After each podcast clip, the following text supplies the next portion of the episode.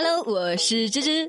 哎呀，不要老嫌弃自己长得不高了，矮个子也是有很多好处的。最近法国快报总结了矮个子的健康益处：第一，更加的长寿；第二，患癌的几率呢要低一些。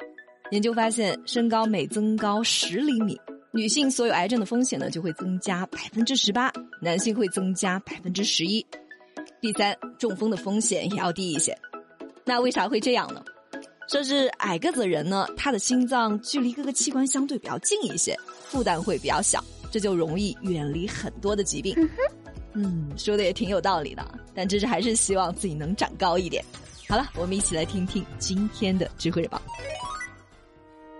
知乎热榜第一名，周鸿祎称打工是用老板的钱给自己交学费，在公司混日子啊是浪费生命。知乎热度两千九百五十一万。最近，周鸿祎就是那个三六零的创始人啊，他在某社交平台上发布了一个视频，说，打工是用老板的钱给自己交学费，做不成呢，损失的是公司；做成了，自己收获了很多的经验。包括我自己啊，也给方正啊、雅虎打过工，但我从来不觉得我在给别人打工，因为对我来说呢，这都是未来我自己要干的事情，在公司混日子啊，那就是浪费生命。这话说的有错吗？你看啊，朴实励志、正能量满满，完全没有问题啊。那为什么会引起全网的吐槽呢？因为位置不同，角度不同嘛。这句话对于周鸿祎，对于周鸿祎身边的朋友来说呢，完全正确，因为他们是上位者，再不济也是一个公司的管理嘛。他们是抱着做老板、做高管的雄心壮志去工作的，比起生计，他们更多考虑的是未来。但现实是什么？对于很多普通人来说呢，他们更像是一颗螺丝钉，每天就做着大量重复性的工作，比如流水线的工人，比如收费员。我们暂且不说他们的格局和见识达不到啊，光是生活里面那些鸡毛蒜皮的小事，都可以让他们焦头烂额了。对于他们来说呢，生存才是最重要的。至于资源和成长，他们有多少机会啊？当然，周老板的本意呢，其实就是想让员工好好的干。平心而论，这没错。芝芝也觉得年轻人不要躺平，不要摸鱼。但是你说打工是在用老板的钱给自己交学费，这就完全是偷换概念、混淆视听了。打工人和公司难道不是一手交钱一手干活？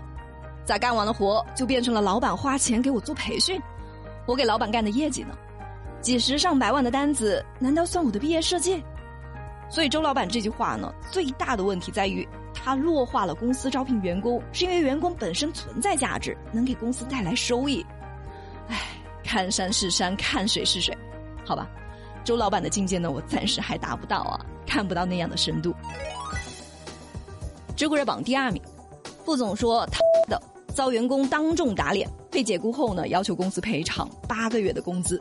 你觉得法院会支持吗？知乎热度一千一百五十七万。一三年八月份。陆某进入了一家公司做司机，签了三年的劳动合同，每个月加上加班费和补贴呢，一共是四千块钱左右。一七年五月十七号，在公司的前台，副总经理徐某就问陆某车辆年检材料准备的事情，两个人直接吵了起来啊。陆某这人呢，脾气也挺暴的，卷起手里的纸呢，扇了一下徐某的脸部，徐某的眼镜都被打了下来。五天后，陆某被开除了，公司就说。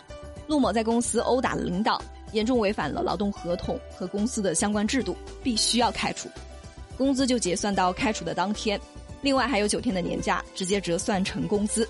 陆某也同意了公司的做法。可是半个月后，陆某向当地的仲裁委员会申请仲裁，说公司违法解除劳动合同，得支付他赔偿金，也就是八个月的工资，一共是三万二千八百四十块钱。对于陆某的诉求，仲裁委员会并没有支持，陆某不服啊，又起诉到了法院。陆某就说：“车辆年检这个事呢，本来就应该是秘书或者是前台办的，又不是我的工作，凭啥骂我？你骂我都算了，还一口一个他妈的骂我妈，这我能忍吗？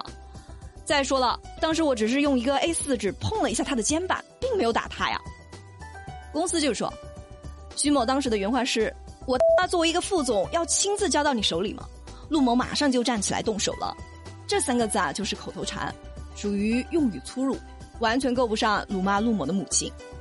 那我们来看看法院是怎么判的。法院就说，当天的监控显示，双方在争执的时候呢，陆某确实有用纸扇徐某的脸。这个事情发生在公司的前台，又是上班时间，严重影响了公司的正常管理秩序。公司把陆某开除，没有什么不妥。那关于这个事情你怎么看呢？支持公司的请扣一，支持陆某的请扣二。知乎热榜第三名，买车就可以对美女亲一下抱一下，买的多干什么都可以。知乎热度五百九十一万。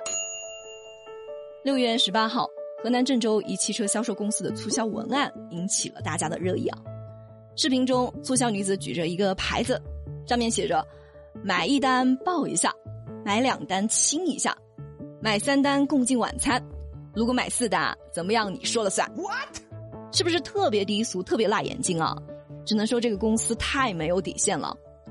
我们都知道，现在的汽车销售市场呢，它的竞争是非常的激烈的，商家们也是使出了浑身解数，想要多分一点蛋糕。但是经商也要讲究商道的，这种用低俗广告去博眼球的营销行为，它严重扰乱了市场秩序，属于不正当的竞争。我想这个公司的负责人应该也知道这一点，但是为了抢占市场，他们还是这样做了。理应受到惩罚。目前，市场监管部门已经介入了调查，相信处理的结果呢，很快就出来了。这家汽车销售公司也将会为自己的低俗营销付出代价。好了，今天就和大家聊到这，我们下期再会了。